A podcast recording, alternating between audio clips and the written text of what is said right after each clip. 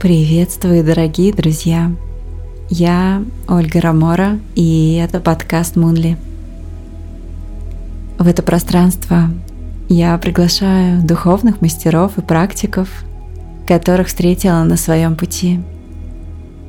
Эти волшебники следуют своему предназначению, делятся историями и инструментами, которые помогают другим стать ближе к внутреннему свету – Получить поддержку, новые знания и вдохновение можно через статьи и медитации приложения Мунли.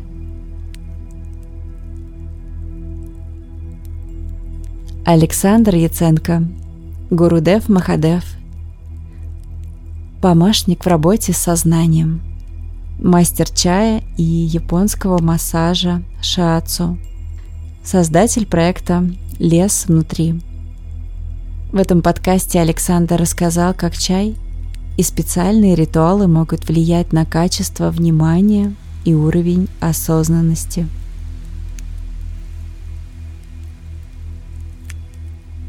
Начнем? Да, у меня есть первый вопрос. Как ты пришел к такой жизни? Как пришли медитации в твою жизнь, как чай пришел в твою жизнь? Просто сейчас такое ощущение, что ты это всю жизнь проводишь, настолько это естественно для тебя природа, земля, лес. Вот нет ни одного сомнения в естественности того, что ты говоришь и как ты это проводишь. Интересно, насколько давно это с тобой? Как это? Это из серии «Я не сам, меня заставили».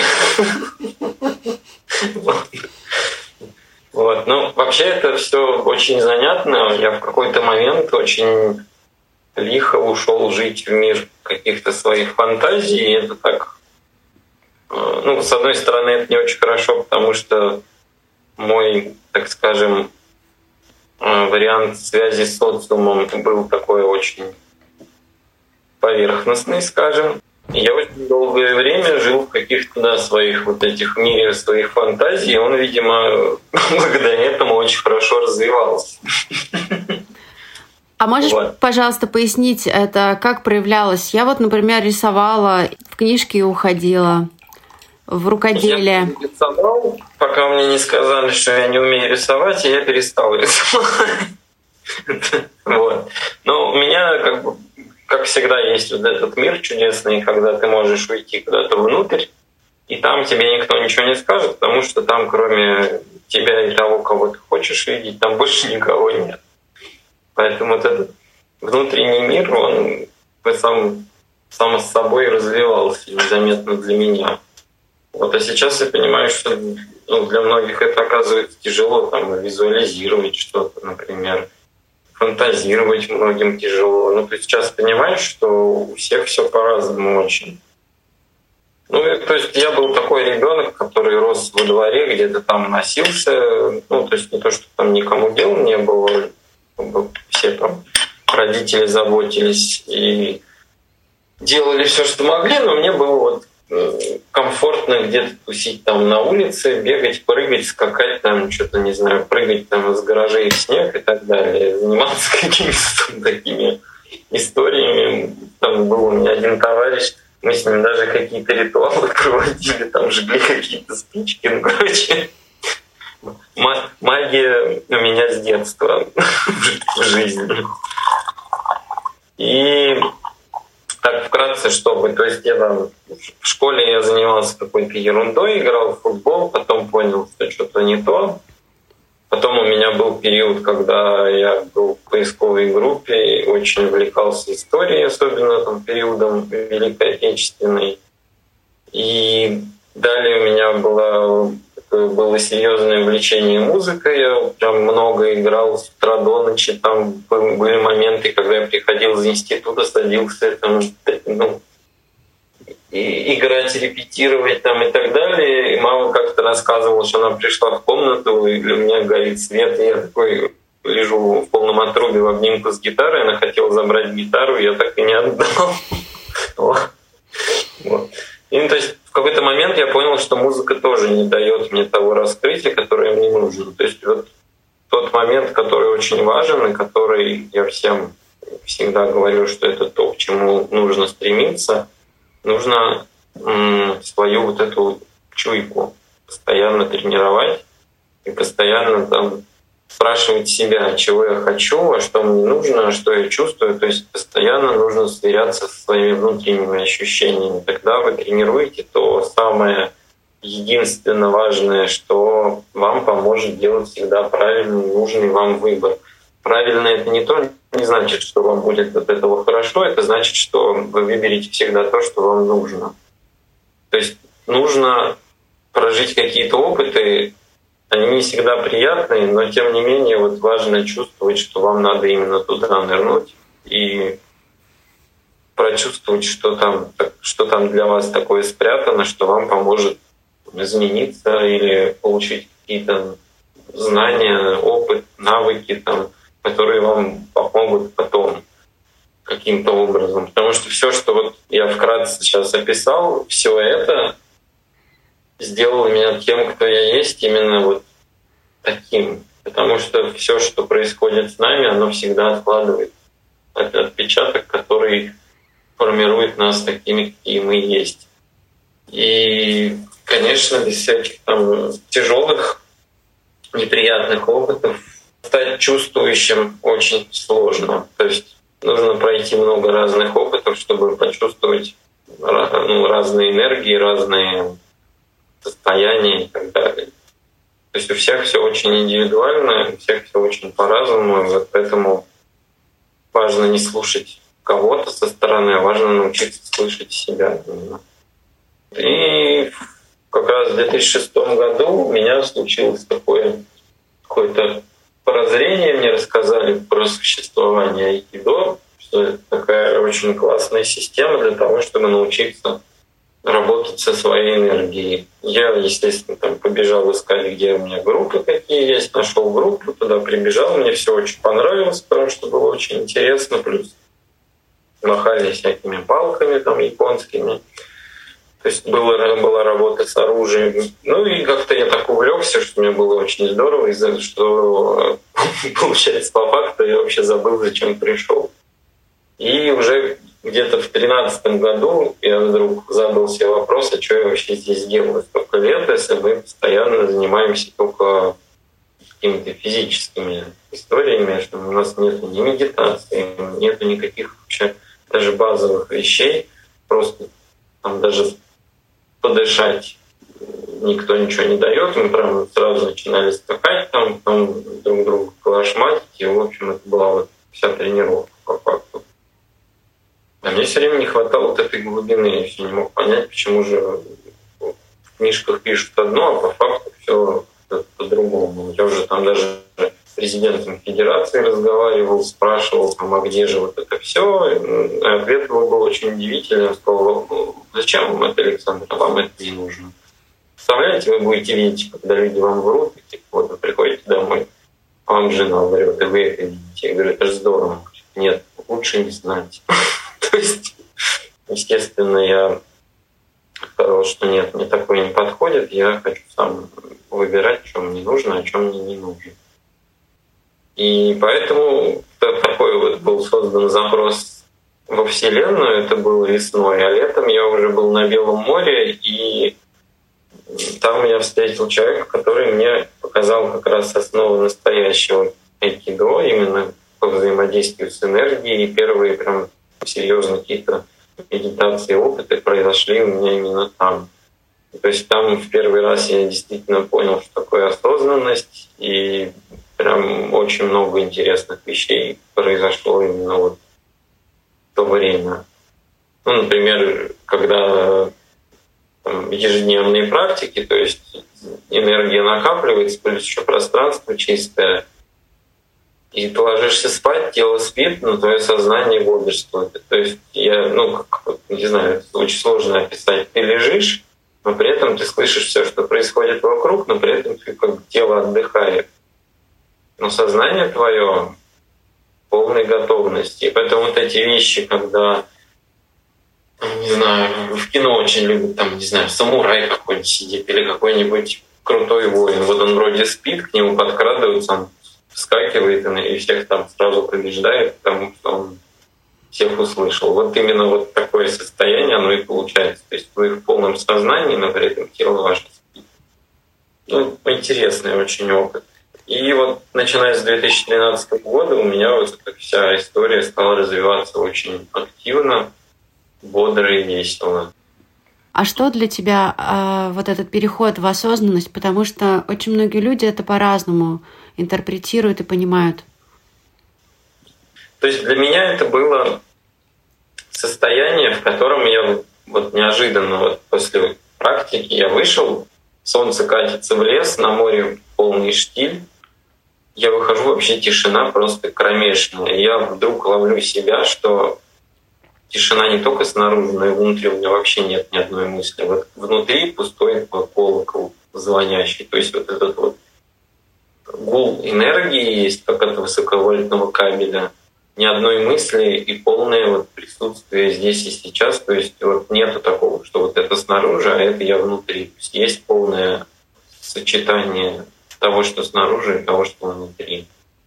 И именно поэтому я вот раз за разом не устаю повторять, что города — это невозможная среда обитания человека. Невозможно так жить, стремиться к каким-то вещам, э, скажем так, высоким, глубоким.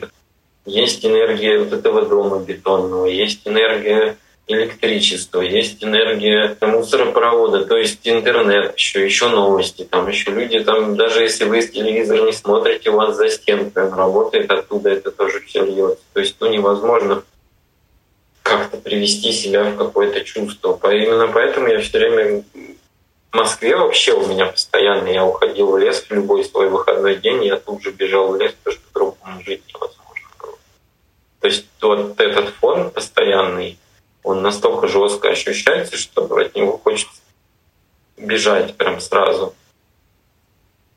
Поэтому осознанность легче и проще, конечно, достигается в каких-то ну, экологичных местах. Лес, где-то там желательно подальше от городов. То есть чем дальше уедете, тем спокойнее и легче вам будет внутри в итоге. Тем проще проводить любые практики, тем проще медитировать, тем проще уходить в себя глубже и исследовать, и наблюдать.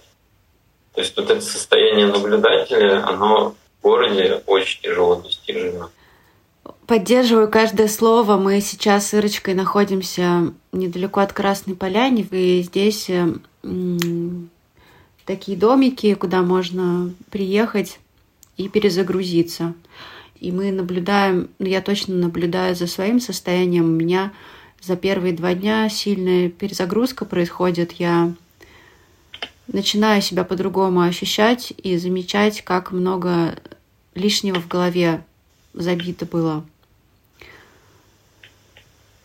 Ну да, это не просто, учитывая еще объем твоих задач, это вообще прям, я не знаю, как ты вытягиваешь это все, я каждый раз смотрю и поражаюсь. При том, что вы еще, девочки, умудряетесь как-то прям очень хорошо при всем этом выглядеть. Я не знаю, как вы это все тянете, еще живые, еще хорошо выглядящие, еще наполненные. Спасибо. Спасибо, дорогой Саша. А если ты хочешь, продолжи, пожалуйста, рассказывать, э, как дальше было. Мне вот интересно, как ты вообще с чаем начал взаимодействовать. В 2006 году я пошел на айкидо, в 2006 году я как-то ну, худо-бедно, но начал пить чай. То есть я начал интересоваться, какие сорта есть. Начал пить там всякую ерунду, типа молочного луна какого-нибудь, там женьшень луна, вот это все ерунда такая, которая полу э, полу там, натуральная, там, ну, зависит от сорта и так далее. И что самое интересное, в 2013 году я начал пить чай именно нормальный. То есть я понял, что вот это ароматизированное это не есть хорошо. Я начал пить, пробовать именно чистый чай. И мое взаимодействие как раз вот началось в 2013 тоже, так же, как мои практики в итоге в 2013 начались. И потом уже там были всякие моменты, когда я узнал, что от некоторых сортов чая мне было прям плохо. Я не мог понять, почему мое тело так калашматит, то есть сердце давит, голова пухнет, ну прям очень неприятно. Прям такая, такое состояние ну, отравления по факту. Я прям задумался, не может же такого быть, везде же пишут, что чай это лекарство там, от ста болезней, вообще это эликсир бессмертия и так далее, и так далее, и так далее. И не мог понять, почему же мне так плохо. И потом встретил ребят, которых чай — это именно жизненный путь. То есть они, вся их жизнь — это практика чая. То есть они постоянно практикуют пять способов заваривания, и больше вот у них ничего нет. То есть это вся их жизнь. И вот встретившись с ними, попав к ним на чаепитие, давай садись, сейчас мы будем чай пить. Практика чай, питья чая в тишине. Я говорю, о, классно. Тут я смотрю, он сейчас берет два пуэра, говорит, мы сначала этот попьем, потом, может быть, еще один попьем. Я такой, я понимаю, что все, сейчас я упьюсь в усмерть просто, и все, прощай, земля, там и так далее. В итоге мы чуть ли не по ведру выпили чая, а у меня состояние прям кристальное. То есть я сижу, мне легко, и вот я все время меня вот к этому моменту ассоциация всегда одна и та же. Вот есть такая картинка, Будда сидит в лотосе, и вокруг него такое сияние. И он такой прям благостный, благостный. Вот, вот прям вот это. То есть, чтобы понять однажды обрести состояние Будды, можно просто попить хороший чай. Но тут есть нюансы еще тоже. Очень важно кто его заварил, если вы его сами завариваете, то важно из какого состояния вы это делаете. То есть все очень, очень сильно влияет, все имеет значение. И нюансов очень много. Вот совершенно недавно была тоже встреча, меня спросили, а что такое гунфу? Вот есть такое, такое понятие, как гунфу-ча, например. А есть такое понятие, как кунг-фу. То есть почему-то в нашем э, понимание это из, из детства, это какие-то фильмы про мордобой, опять же. А на самом деле китайский все очень просто объясняет. Гунфу и кунг-фу. Кунг-фу — это вообще одно и то же слово, просто перевели по-разному. И гунфу — это вообще просто высшее мастерство, чего бы то ни было. Вот умеешь ты там, не знаю, рисовать, это вот твое гунфу. Умеешь ты драться, это твое гунфу. Умеешь ты заваривать чай, это твое гунфу. Гунфу может быть все что угодно, просто ну, смысл в том, что ты делаешь это хорошо, там, мастерски или еще как. То, что каждый человек несет определенную энергию. И эта энергия влияет на все, что и человека окружает. Вы завариваете чай, вы влияете на воду, которая будет заваривать чай. Потом, когда чай раскрывается, вы начинаете влиять через воду на чай еще более активно. И с чем вы к чаю приходите, то вы и получите. То есть это очень такой инструмент интересный, серьезный и важный.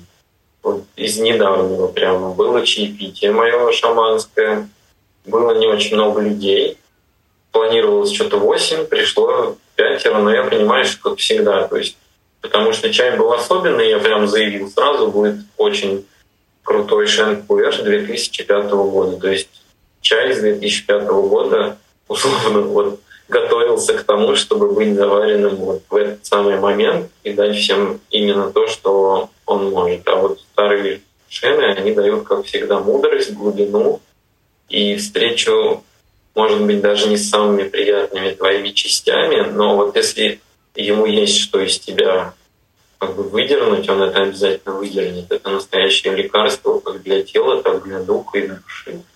Поэтому вот старым чаям я вообще очень с большим почтением, уважением. вообще это такая вот, это, знаете, как старый такой мудрец, который к вам в гости приходит, и вы встречаете этого мастера со всем возможным почтением, то есть вы к нему относитесь как к человеку, который пришел вам что-то помочь, и хотя он может этого не делать совершенно легко, но он к вам приходит, и, и вот я испытываю прям очень глубокую благодарность человеку, когда вот такие моменты. Я взял старый японский фарфор, у меня как раз был там шесть чашечек, пришло пять человек, и, ну, отлично, как раз на шестерых нас и будет Вот мы пили из старых фарфоровых чашек, старый шен, причем тоже особенный, с тысячелетних деревьев, там огромные листья. То есть ты этот чай просто берешь в руки, и ты уже все понимаешь. То есть он настолько сильный, что энергия даже вот сухого листа, она очень мощная. То есть вот эта вся мощь Земли, которая которую эти деревья качают тысячелетия, ну, тысяч, тысячу лет уже. То есть через корни они гоняют соки, тянут из земли вот эту энергию глубинную, в листья ее погружают, и мы эти листья получаем, и получаем вместе с листьями возможность прикоснуться к этой энергии чистой, ничем не замутненной. И вот прям сколько нас, шесть человек было, вот пятеро сидели прям полный дзен, улетели, а одного человека прям жестко стрело, и там всплыли моменты, потом человек делился, сказал, что ну, представляешь, меня вот это вывезло. А я с этим, ну, э, я эту проблему давно прячу и как-то постоянно ее избегаю. И тут вроде пришел на чаепитие, чаю попить, и на третьей чашке мне просто носом мне с размаху втыкают и говорят, вот то, чего ты боишься и хочешь решать. То есть чай всегда показывает какие-то очень важные моменты, и э, то, чего вы избегаете, он, он вам это покажет, скажет, что ты правишь нечестно по отношению к себе. То есть не надо убегать от этого, закрой этот вопрос и живи, ну, тебе легче станет. Ты будешь лучше. Это то, что это твой вот этот булыжник на шее, который ты с собой таскаешь, освободись от него. В этом плане я не представляю ни одного другого инструмента, который был вот так быстро, легко, буквально за какой-то час, причем вы ничего не делаете, вы просто пьете чай, а работа происходит. И вот это одна из самых удивительных сторон чая. Я каждый раз поражаюсь, как избирательно он действует, как удивительно он доносит до людей вот эту чистоту природы, и вот эта чистота как раз понимаете, вот эта вся грязь внутри человека, она не терпит вот этой природной чистоты. Я недавно даже про это пост писал, то есть как это, это так и работает. То есть вот эта чистая энергия природы наполняет все вот эту темную какую-то дрянь из нас, она начинает выталкивать, потому что она наполняет тело, и все лишнее там уже никуда не умещается, оно вылетает. Есть люди, которые либо вот они сидят на чаепитии до конца, и их это все покидает, а есть те, кто говорят, нет, нет, это мое, не дам, нет. И убегают прямо с чаепития, прямо посреди действия встают и уходят. Такое тоже будет.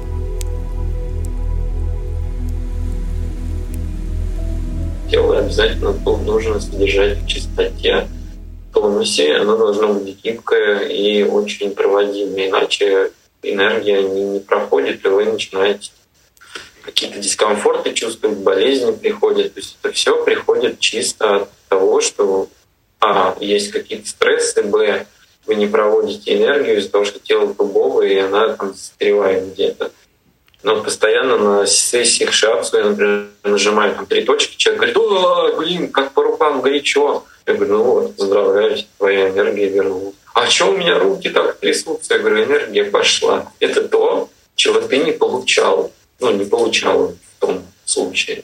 Он говорит, да как же так? Я говорю, ну вот так ты себя затюкала, перекрыла себе всю энергию. Я тебе открыл канал, чтобы у тебя энергия пошла. Сейчас мы ее качнем, у тебя вообще будет. И вот она встала, говорит, слушай, я готова еще смену отработать. Я говорю, молодец. Нашла куда применить энергию. Я говорю, иди домой, отдыхай. Как это, дай своему телу все устаканить у меня начались мои шаманские какие-то истории, вот этот шаманский период. То есть я сначала попал на семинар с вами Дашей, может быть, знаете такого.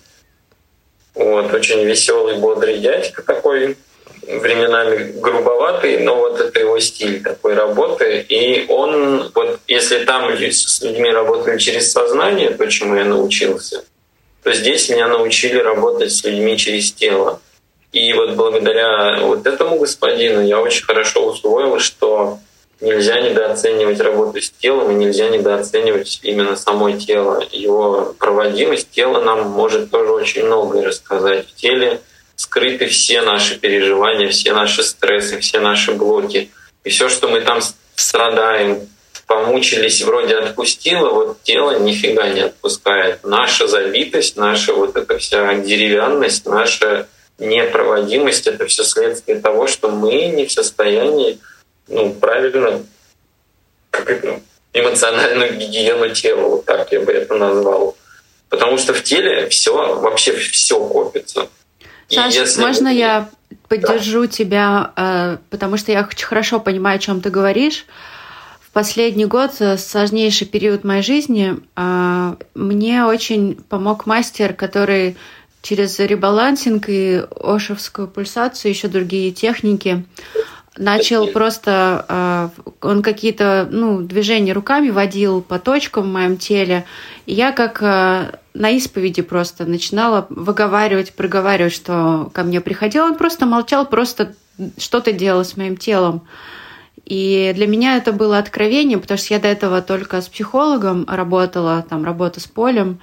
А потом оказалось, что вот есть а, непосредственно я то, что внутри хранится этого храма, и там все записано, я сто процентов поддерживаю. Это было откровение для меня, что можно вот этим путем дальше тоже идти. Очень большой новый путь открылся. Да, да, да, да, да. И понимаешь, это вот, ну, это тоже, опять же, ну, отсутствие понимания, отсутствие опыта часто у людей. То есть люди часто отвергают, знаешь, тело, тело это фигня, вот я сейчас как намедитирую, моя душа там улетит не знаю, на Сатурн, и я там буду скакать по кольцам счастливый и довольный. Да нифига подобного. Никуда ты не улетишь, пока свое тело не приведешь в порядок. А если улетишь, то опять вернешься и будешь тут колбаситься до тех пор, пока не поймешь, что все должно быть в балансе. Вот товарищ Будда все-таки гениальный. Просто он сказал одну простую фразу, которая вообще в любую точку жизни прикладывается и идеально входит это важен срединный путь. Нету перекоса на духовность и на телесность, важна серединка. Ну, нужно и дух, и душу, и тело содержать в балансе и в порядке. И тогда все сразу на места становится. И поэтому я для себя, например, какой-то вот после уже вот всех этих опытов работать с мастерами, каждый там действительно мастер свое дело, у каждого я взял какие-то очень глубокие, интересные вещи для себя. И я понял, что да, нету никаких вот этих глупостей, что вот сейчас ты там накачаешь себе сознание, и твое тело тут же станет прекрасным. Оно не, не может стать прекрасным, потому что ты не даешь ему освободиться. Освободить тело можно через тело, освободить сознание можно через сознание.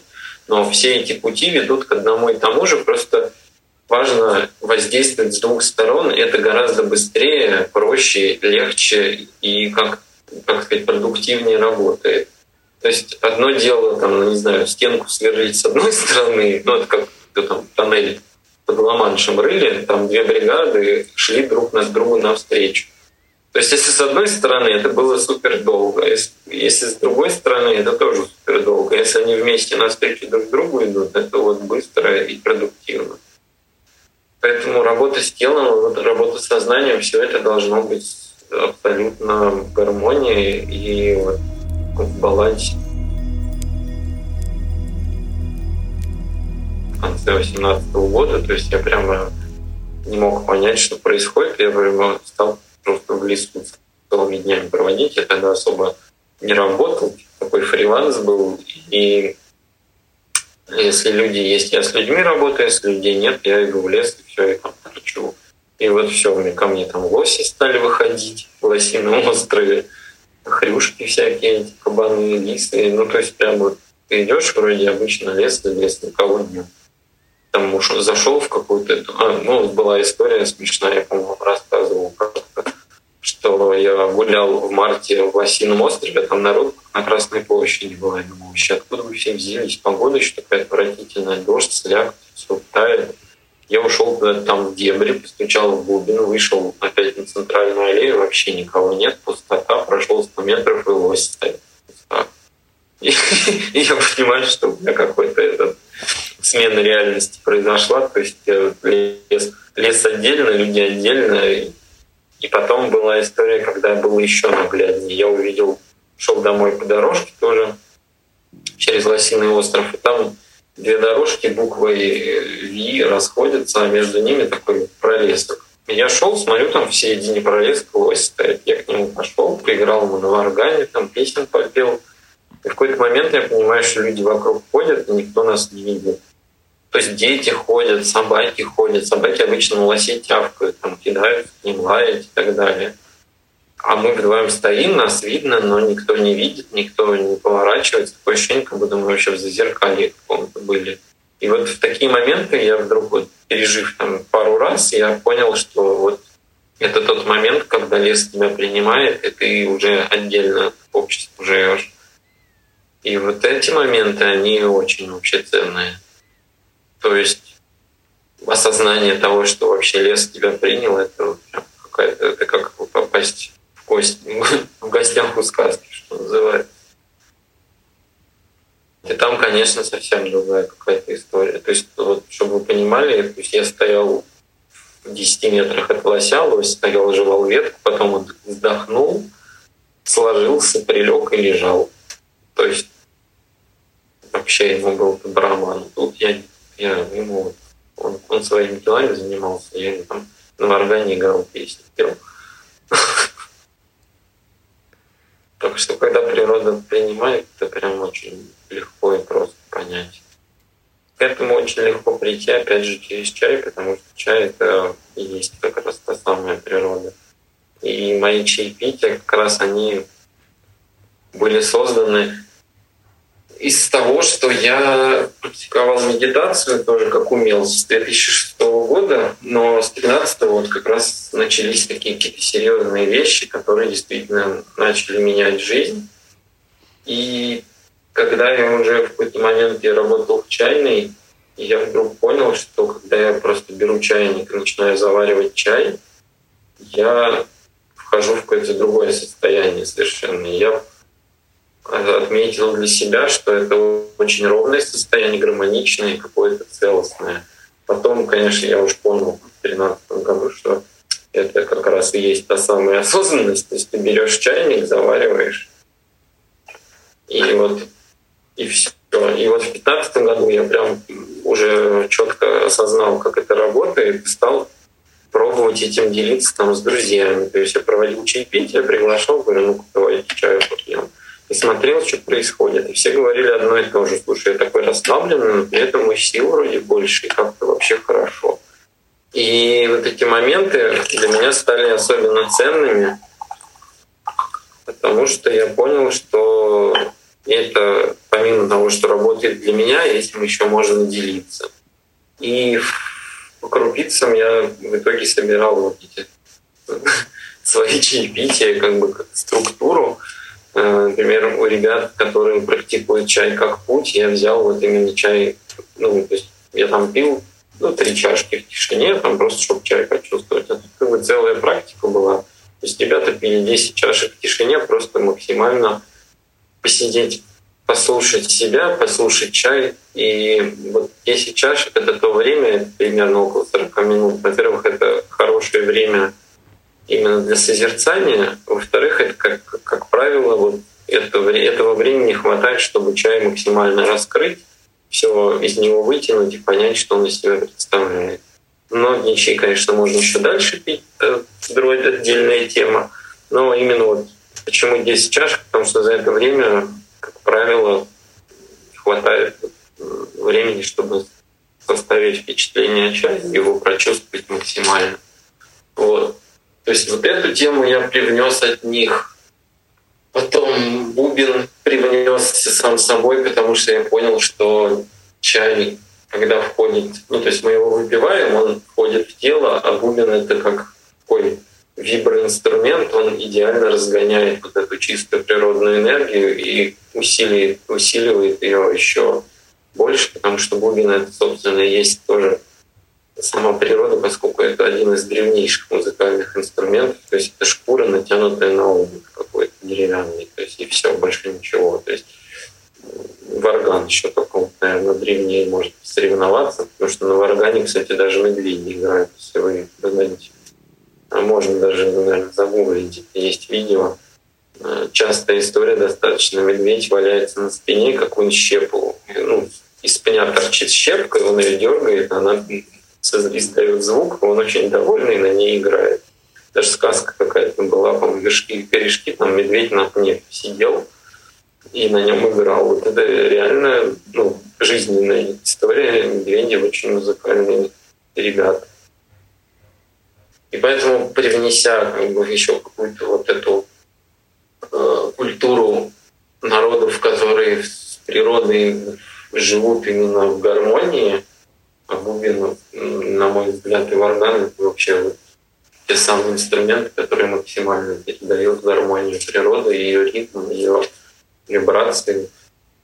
В общем, вот мое шаманское чаепитие, оно сложилось именно вот из таких слагаемых. Ну и плюс весь тот опыт, который у меня был, он, конечно, тоже вошел, потому что если я вижу там кого-то какие-то вещи прям такие дико выпирающие, я людям сообщаю, что я вот то-то, то-то, обрати внимание. Ну, все. Вот это тот момент, даже когда меня не спрашивают, я просто людям говорю, что вот смотри, да, у тебя там может быть что-то есть. А может, ну, проверьте на всякий случай. У меня еще есть вопрос, э, два вопроса. Э, первое — это, раз мы затронули тему состояния, то э, в каком состоянии должен быть мастер, который наливает чай? который эту чайную церемонию ведет, и как ты настраиваешься на это состояние? Знаешь, Э, вот я сейчас прям ты, ты, ты задавала вопрос, в каком состоянии должен быть мастер. Ты знаешь, какой ответ у меня моментально возник внутри? Мастера не должно быть. Понимаешь? Причем mm-hmm. прикол в том, что мастер вот он нужен для того, чтобы заваривался чай, но по факту мастера как такового нет, потому что есть только вода, чай и человек. И вот природа. То есть Мастер должен стать природой, чтобы дать людям именно то, что природа хотела передать. И вот мастер, который разливает, его нет, потому что он становится рукой природы в этот момент. И вот это вот то самое умение, которое, мне кажется, самое важное для мастера, то есть он должен самоустраниться моментально и дать людям то, зачем они пришли.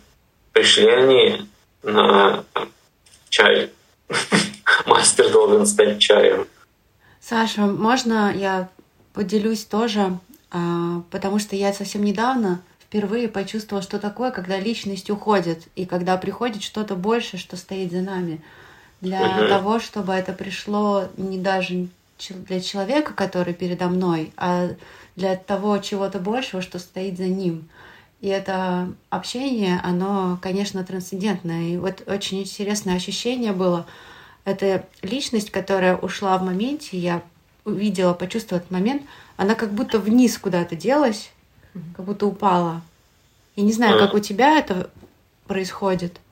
Это прям вот как будто кто-то внутрь спрятался, ушел. И проявилось то а, больше, чем как канал, который можно наблюдать. И это, конечно, тоже очень интересное блаженство и благодарность за то, что можно испытывать такое состояние. Да, ну вот, как, понимаешь, это был такой опыт в моей практике, когда я в какой-то момент вдруг стал пустотой, и мастер, который вел медитацию, говорит, ну все, возвращаемся в тело, а я типа дергаюсь, а нет тела, это я ж пустота, я все и везде. И одновременно нигде. У меня нет ни рук, ни ног, чтобы ими подергать. И я такой, типа, это что за бред? И где-то там снизу, сбоку, откуда-то мой ум говорит мне, какой бред, я не знаю, что ты вообще делаешь, что это за фигня. То есть он откуда-то со стороны орет, потому что он там где-то далеко. А ты совершенно в другом состоянии, ты вот одновременно все и ничего. И это очень сложно, конечно, описать, это вот один раз пережить, и сразу все понятно. Поэтому да, вот поэтому мастеру бывает э, нелегко, потому что вот это, скажем так, чистота, которую нужно обязательно иметь и проводить. То есть нужно убираться, чтобы было, чтобы не было личности, а было просто вот чистая передача без каких-то этих нюансов личности. Мне раньше помогала такая аффирмация. Я просила высших сил стать чистым кристаллом, без примеси. Да, очень хорошая рабочая вещь, кстати. Ну, для тех, кто вот, ну, умеет работать с информацией, у кого получается, это очень хороший инструмент. А по поводу, кстати, еще вот этот момент, по поводу сама, как это, отрешения. У меня недавно был вообще очень забавный случай. Мне пишет мой э, хороший друг, поскольку в Москве там были локдауны, он уехал вообще за город в дом. И говорит, деревня вообще вся пустая, типа, я вообще тут один. И вот он как-то пишет вечером, говорит, Санек, что это было? Я говорю, что там у тебя приключилось? Представляю, говорит, я с тобой поговорил утром, а потом днем что-то пошел за водой, несу, типа, что-то, не помню, что там, помню, ведра какие-то с водой нес. И говорит, и в какой-то момент я понимаю, что через меня смотрит кто-то еще. Говорит, я встал посреди дороги и прям испугался, потому что я не понял, что это. Я говорю, о, дружище, ты сейчас прям словил классную штуку. То есть он ощутил, как через него смотрит условно Бог на эту жизнь, которую Бог создает и сам ее являет. То есть вот это тот момент, когда Создатель смотрит нас осознанно и сам через себя, но используя наше тело условно. И вот это, конечно, просто феерия. Он когда это написал, я прям очень четко словил, что он ощутил, это ну, не, неописуемая штука, конечно. И он, наконец-то, он прибалдел просто. И мы к такому моменту подошли очень, э, мне кажется, важному и волнительному э, про Бога, который смотрит э, через человека. Твое духовное имя, оно очень необычно, можно так сказать, и могут, может вызывать разные ассоциации. Каково можешь назвать его и рассказать какую-то ну, историю, связанную с ним, каково вообще тебе с ним, как ты что было для тебя вообще принять твое духовное имя, как оно проявляется в твоей жизни? Для нас это актуальный вопрос, потому что мы, наверное, уже обе чувствуем, что угу.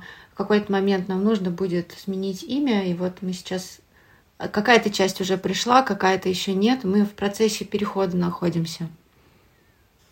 Это такой, да, это момент, когда с одной стороны оно нужно, с другой стороны где-то там твое эго говорит, ну что ты там не практикуешь, что ли, где твое имя? У меня тоже, у меня был тоже этот период, у меня был именно вот так, я описываю, это было очень смешно.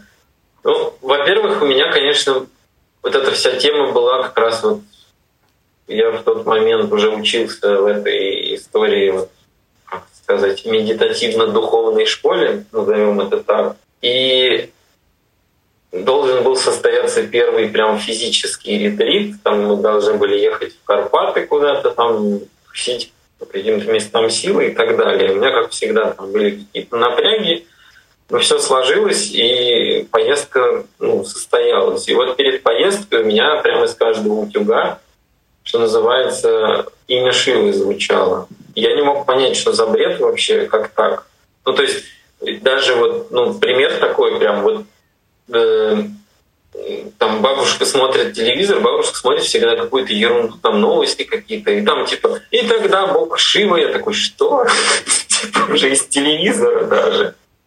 То есть уже из самых неожиданных мест начинают звучать. Я думаю, ну ладно. Я стал смотреть сериал «Бог богов Махадев». Думаю, ну пусть будет так. Если он из всех щелей лезет, буду смотреть. И реально, я прям начал смотреть, и там какие-то вещи, прям смотришь серию и понимаешь, что это же моя жизнь.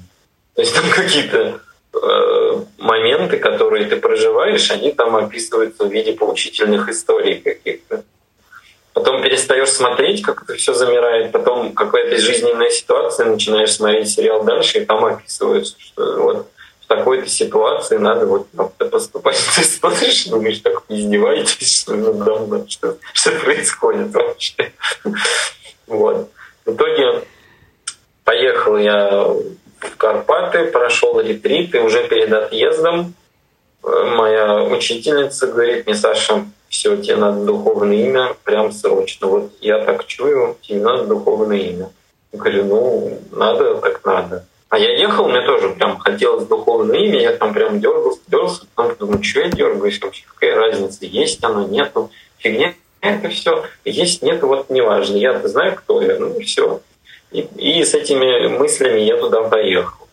А когда был ретрит, там был такой этот часть была там, как это называется, сатсанг, там типа, мастер рассказывает, отвечает на вопросы. И я что-то замедитировался во время сатсанга, и у меня передо мной буквы летали какие-то.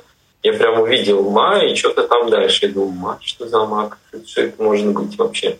Ну и как бы тоже не придал значения ма и ма. И вот. И уже вечером к отъезду учительница говорит, о, тебе нужен, нужно духовное имя, сейчас, погоди, сейчас села, помедитировала, так открывает глаза.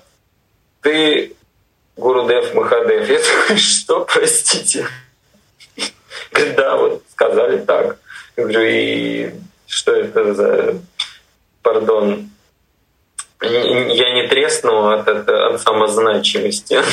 вот как хочешь с этим живи теперь. И в итоге я сел в поезд, мне надо было ехать полтора суток где-то на поезде. Вот. Я, в общем, как залез на полку, я так с нее не слез до Москвы. В общем, я лежал, медитировал и спрашивал у Ишивы, что за фигня, какой Махадев, какой Гурудев. Чтобы вы понимали, Гурудев, Махадев, Гуру, учитель, Дев, Бог, Махадев, высший Бог. То есть учитель, ну, Бог богов, как бы Махадев, это и есть Бог богов. А это как бы учитель богов, получается. В общем, я такой думаю, блин, с ума что все посходили. Говорю, какой, какой я Махатев, прости господи. Говорю, вы что там придумали? А Шива такой, как всегда, очень лаконично, типа назвали, соответствие. Я говорю, спасибо, утешил. Ну и вот, да. И потом уже чуть позже я вдруг понял, что во мне всегда была вот эта шивинская энергия, во мне всегда было вот это пламя, которое ну, Шиву как называть? Шива разрушитель, там ля-ля-ля, но никто не, как это, не удосуживается узнать подробности, от чего он разрушитель. Он не разрушитель мира, он разрушитель невежества, иллюзий и вот всякой такой ерунды. И поэтому я в один прекрасный момент вдруг понял — что я иногда могу сказать одну какую-то фразу, и человека вскрывает так, что я думаю, блин, я вроде ничего не сказал, чего, чего его вскрыло. А я вдруг понимаю, что вот эти мои фразы, я их даже не всегда как бы осознаю, я просто говорю, и это вот та самая фраза, которая разрушает какую-то иллюзию человека или какое-то его невежество, или какую-то вот ерунду, которую он сам себе придумал и считает, что она самая лучшая на свете. И вот моя природа, она вот такая. С этим, конечно, не всегда радостно жить, потому что приходится рушить чужие иллюзии, а люди вообще не склонны расставаться с иллюзиями, они очень дорожат, очень их любят и берегут. Вот. Саша, можно? Мне хочется поддержать тебя, потому что э, ты говоришь это очень мягко, и это заходит не э, травмирует человека. Я хорошо понимаю, о чем ты говоришь. Я достаточно с большим количеством общаюсь э, целителей, мастеров, психологов сейчас. И ты точно тот человек, кто делает это с большой любовью, и поэтому это не может навредить человеку. Благодарю. Ну просто да, понимаешь, когда тебе надо человеку сказать, а ты понимаешь, что это не самое приятное, что можно сказать. Это, блин, такое себе удовольствие. Да, каждое слово откликается, и я тоже иногда что-то говорю и понимаю, что сказала только через год. Или вообще не понимаю. Это это все очень здорово, но вот реально какой-то момент приходит понимание, что это не просто имя, это еще и ваше соответствие энергии, которое, которое несет это имя. Это вот такой момент не очень непростой, понимаешь? То есть можно себя там назвать, там, не знаю, Шири Махатма, там еще что-нибудь, там, но, блин, являешься ли ты этим Шири? Поэтому очень момент такой важный, то есть когда ты называешься, ты начинаешь как-то уже отслеживать то, как ты себя ведешь, что ты делаешь и вообще ну, Потому что это уже не просто ты, это еще и энергия, которая как бы, в тебе есть и которую ты представляешь здесь. Ну, то есть, знаешь, что здравствуйте, я представитель матери природы. И вот как ты это говоришь, на тебе сразу ответственность, потому что то, как ты себя ведешь, автоматически будет восприниматься как бы, а вы знаете, природа тут такой бардак учинила, понимаешь? Вот. Поэтому тут такой, да, очень важный момент, очень, ну, на мой взгляд, очень ответственный. Такую интересную вещь сказала Шива. Ну, вообще Шива — это вот э, мужская энергия, да, больше представляется, покровитель йогов, разрушитель иллюзий и невежества. И при этом э, ты также упомянул про мать природу. Энергия женская, дающая э, очень такая и вбирающая в себя одновременно. Скажи, пожалуйста, как вообще, что такое баланс энергии э, женской и мужской? Э, как он проявляется, как его проявлять и соединять в своей жизни, как ты, как ты это делаешь, э, обладающий вот статусом, можно сказать, и таким, и таким. Чуть-чуть про это хочется узнать побольше. Вот хочу очень важный момент дополнить у индусов — есть такой нюанс вообще по как это по правилам.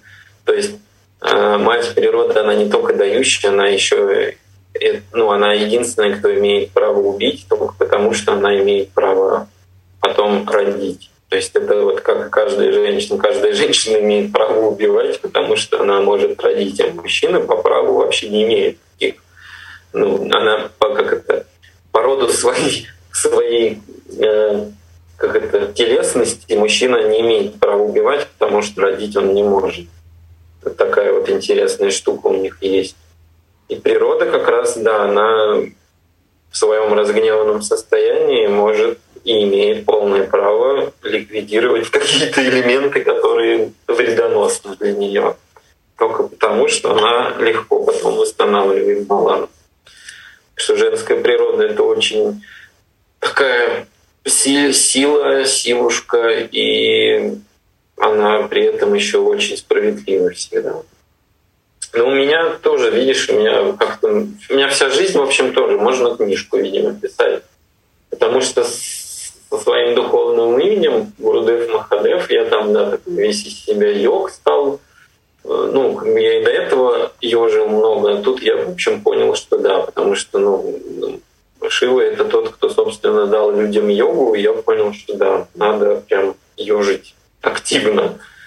И у меня дома стояла статуэтка Шивы на алтаре, и прям вот все было круто. А потом у меня был такой переворот в жизни, там развод, шатание и вот эта вся жесть. И вдруг вот в этот момент самый, как сказать, трешовый, переживательный разрушительный для меня, как для личности — я вдруг понимаю, что вот эта фраза во мне прозвучала, знаешь, как звон колокола, что Шива без шахти труп. И тут до меня вдруг дошло, что вот эта вся история, в которую я в итоге влез, она была призвана только для одного, для того, чтобы я наконец открыл свои глазоньки и увидел, что Шива без шахти не работает. Что я вообще в принципе как-то глупо и бездарно обесценивал женскую энергию вообще, вот, как сказать, то есть я ее в упор не видел. И когда до меня вдруг дошло, я такой сижу, такой, ой-ой.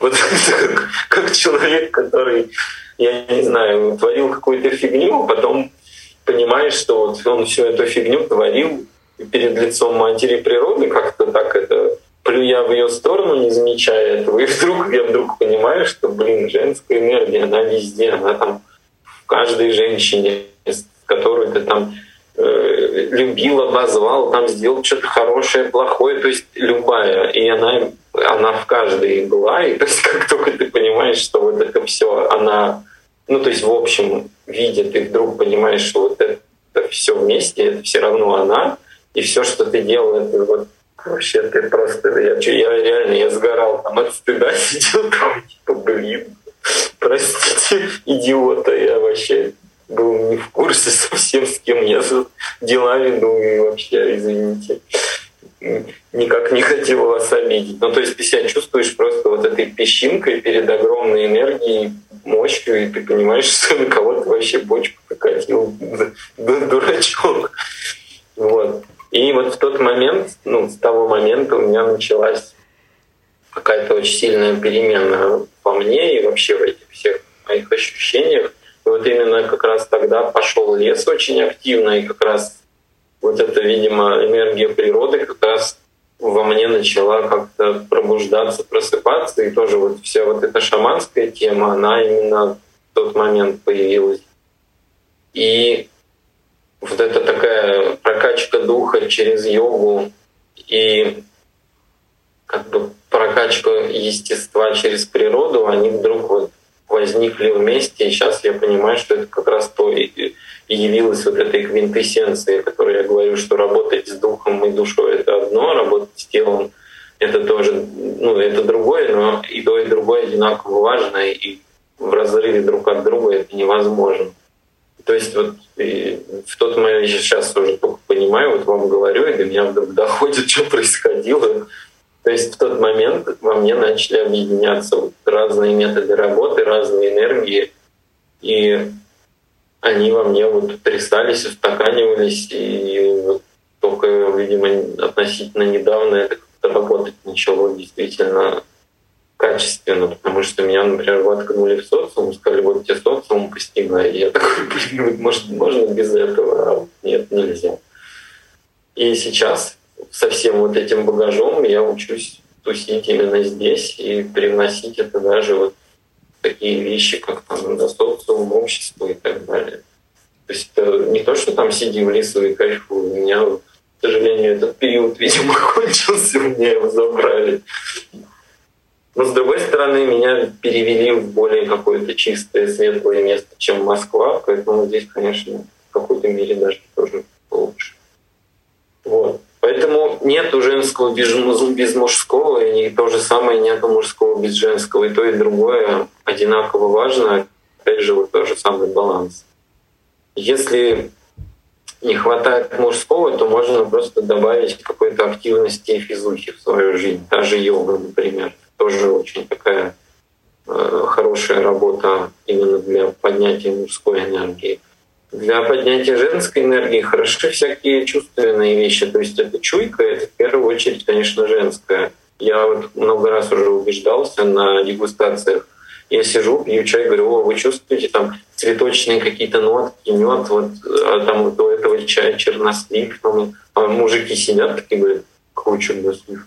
Нет там ничего. Я понимаю, что у них нет чуйки, потому что у них отсутствует женская энергия проявленная. Они вот такие деревянненькие, буратинки, они, ну, они хорошие, но просто вот они не в состоянии чувствовать. И когда им женщина говорит, слушай, мне так плохо, вот, блин, не знаю, что делать. Он говорит, да, ну что ты идешь? Я не понимаю, что ты говоришь, все хорошо. И вот он не в состоянии ее почувствовать и понять, чего она переживает, чего она хочет. И вот это беда. И когда у людей вот этот перекос жесткий, то есть все должно быть, по идее, в балансе в каком-то. И мужское, и женское в идеале это баланс. Женщинам просто ну, в нашем мире все настолько гипертрофированное бывает, что женщинам я часто говорю на диагностиках, что вам вот прям фигачьте свою женскую энергию, потому что ну, баланс это хорошо, но вам до баланса как Китая пешком, к сожалению. Но я просто это вижу, я так не говорю, конечно, но вижу. И я поэтому говорю, качайте свою женскую энергию. А как? Говорю, носите юбки чаще, потому что юбка — это очень хороший инструмент. Ну, он не зря существует на планете. Вот. Потом вот эти все чувственные вещи, там рисуете, творчество. В общем, чем больше вы чувствуете, там вкусы, ароматы, запахи, вот это все, это все ведет именно к большей женской энергии. Это все именно такая более творческая энергия. Дух, он более такой стальной, собранный и мощный. А вот, вот эти все тонкие штуки, это как раз вот женская энергия. И недаром многие чайные мастера, у них очень много женской энергии, потому что им по роду деятельности необходимо быть вот, чувствительными, и чтобы все эти нюансы ловить. И поэтому, когда я работаю с людьми, да, мне и то, и то приходится включать. Где-то там, чтобы почувствовать больше именно вот эта мягкость нужна, чтобы ну, человека как бы не отталкивало чтобы он почувствовал, что поле мягкое, что можно расслабиться. Где-то там, где человек такой раздолбай расхлябанный, там наоборот включается более жесткая энергия мужская, чтобы в этом поле его тоже простроило, чтобы он почуял, что тут это никто не будет ему слюни вытирать, что типа соберись тряпкой, давай работай. Иначе типа тебе отсыпят люлей по самой не балуйся. Ну, для многих именно только так работает. Я всегда говорю об одном и том же, что вам не нужен никакой ни гуру, ни учитель, вам вообще никто не нужен, вы, вы сами все можете, потому что единственное, что вам надо, вам слышать себя, надо научиться, и все у вас будет легко и просто. Ну, условно, конечно. Но у вас будет всегда коннект с тем источником, который вам даст самый верный совет для вашей жизни. Вот. Но это очень для многих сложно, многие предпочитают там, как это, искать советы, искать учителей. Кто-то уже там 20 учителей прошел и дальше ищет, такие тоже есть. Ну, у всех свои развлечения в этой книге. А чтобы слышать себя, идите в лес.